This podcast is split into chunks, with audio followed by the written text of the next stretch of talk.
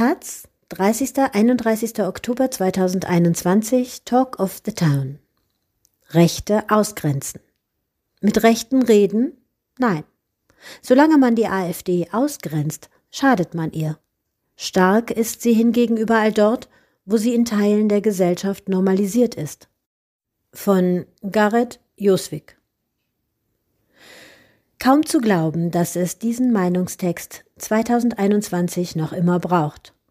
Nach wie vor behaupten einige PolitikerInnen und KommentatorInnen, dass es falsch sei, die AfD systematisch auszugrenzen. Zum Glück sieht das auch in der zweiten Legislaturperiode, in der die rechtspopulistische bis faschistische Partei in den Bundestag eingezogen ist, die Mehrheit der Abgeordneten anders.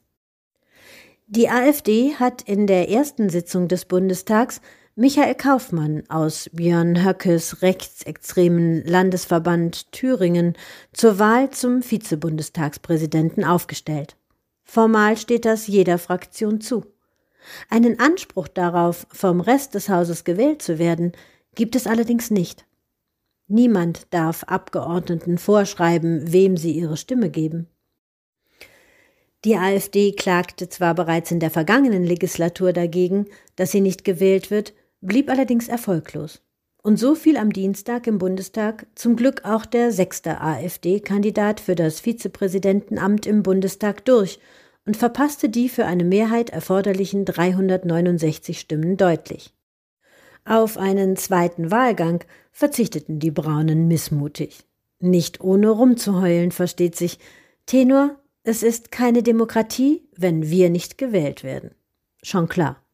Und es mag für einige unelegant erscheinen oder gar demokratische Selbstverletzung sein, wenn man die Geschäftsordnung verändert, um einen AfD-Alterspräsidenten zu verhindern oder diesen nicht zum Vizepräsidenten wählt.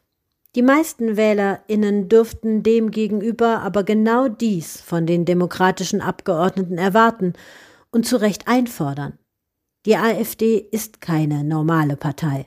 Man darf ihr nicht mehr Raum geben, als sie ohnehin schon durch ihre Repräsentation in derzeit allen deutschen Parlamenten einnimmt. Kritikwürdig ist eher, dass die Ausgrenzung nicht eindeutig war. 118 Abgeordnete stimmten für Kaufmann. Die AfD ist aber nur mit 83 Mitgliedern in den Bundestag gezogen, von denen zudem Fraktionschef Tino Czupala wegen einer Corona-Infektion in Quarantäne war. Es haben also immer noch 36 Abgeordnete demokratischer Parteien für den AfDler gestimmt. Das sind zwar weniger Stimmen als AfD-KandidatInnen in der vergangenen Legislaturperiode erhielten, aber dennoch, einige haben es offenbar noch immer nicht begriffen. Noch immer hält sich die Legende, dass man mit Rechten reden und sie argumentativ stellen müsse. Ihnen Raum auf Podien, Buchmessen oder in politischen Ämtern zugestehen müsse. Denn sonst, so die Befürchtung, könnten sie sich als Opfer inszenieren. Wenn man diese Erzählung übernimmt, geht man allerdings der rechten Strategie auf den Leim. Denn die Opferinszenierung ist ein grundsätzliches Kernelement rechtspopulistischer Strategie und würde selbst dann nicht aufhören, wenn die AfD an der Macht wäre. Bestes Beispiel dafür ist Donald Trump, der sich sogar noch als US-amerikanischer Präsident und mächtigster Mann der Welt als Underdog inszenierte. Ähnlichen Bullshit verzapft auch die AfD, wenn man sie denn auf Podien einlädt, Gastbeiträge in Zeitungen schreiben lässt, ihnen Raum in Talkshows gibt oder sie unnötigerweise in Ämter wählt, wie es ja bereits in einigen Länderparlamenten geschehen ist. Im Thüringer Landtag stimmte sogar der linke Ministerpräsident Bodo Ramelow für den nun im Bundestag durchgefallenen Kaufmann.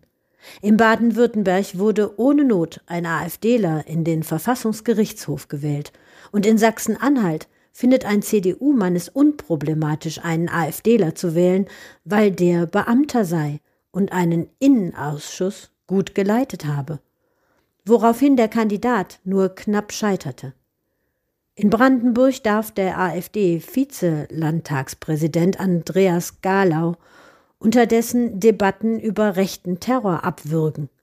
Immerhin scheint man dort zu lernen und Teile des Parlaments versuchen es zumindest, den AfDler wieder aus dem Präsidium zu bekommen.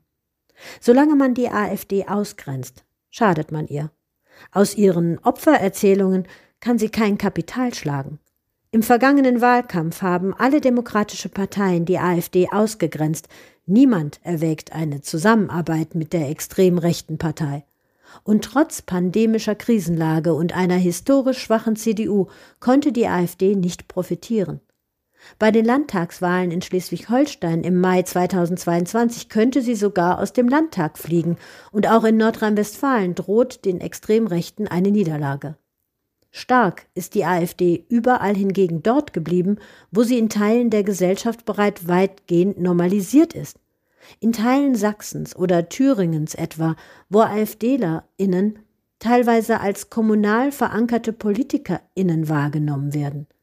Die gleichbleibend hohe Zustimmungswerte oder sogar Zugewinne zeigen, dass Appeasement bei RassistInnen nichts nützt. Die AfD gehört konsequent und konfrontativ ausgegrenzt. Sie bedroht Minderheiten. Ihre AnhängerInnen bedrohen, verletzen und ermorden Menschen. Auch deswegen muss eine ihr mit dem Wiedereinzug formal zustehende Finanzierung ihrer parteinahen Stiftung verhindert werden. Wer die AfD wählt, bekennt sich ausdrücklich zu dem rassistischen Programm und dem antidemokratischen Kurs der extrem rechten Partei. Ihre Wählerinnen stellen sich gegen die freiheitliche Grundordnung dieser Gesellschaft und sind nicht an einer richtigen Debatte interessiert. Der Fußballphilosoph Erik Cantona sagte einmal, mit Rassisten debattieren ist wie mit einer Taube Schach spielen. Es ist egal, wie gut du bist.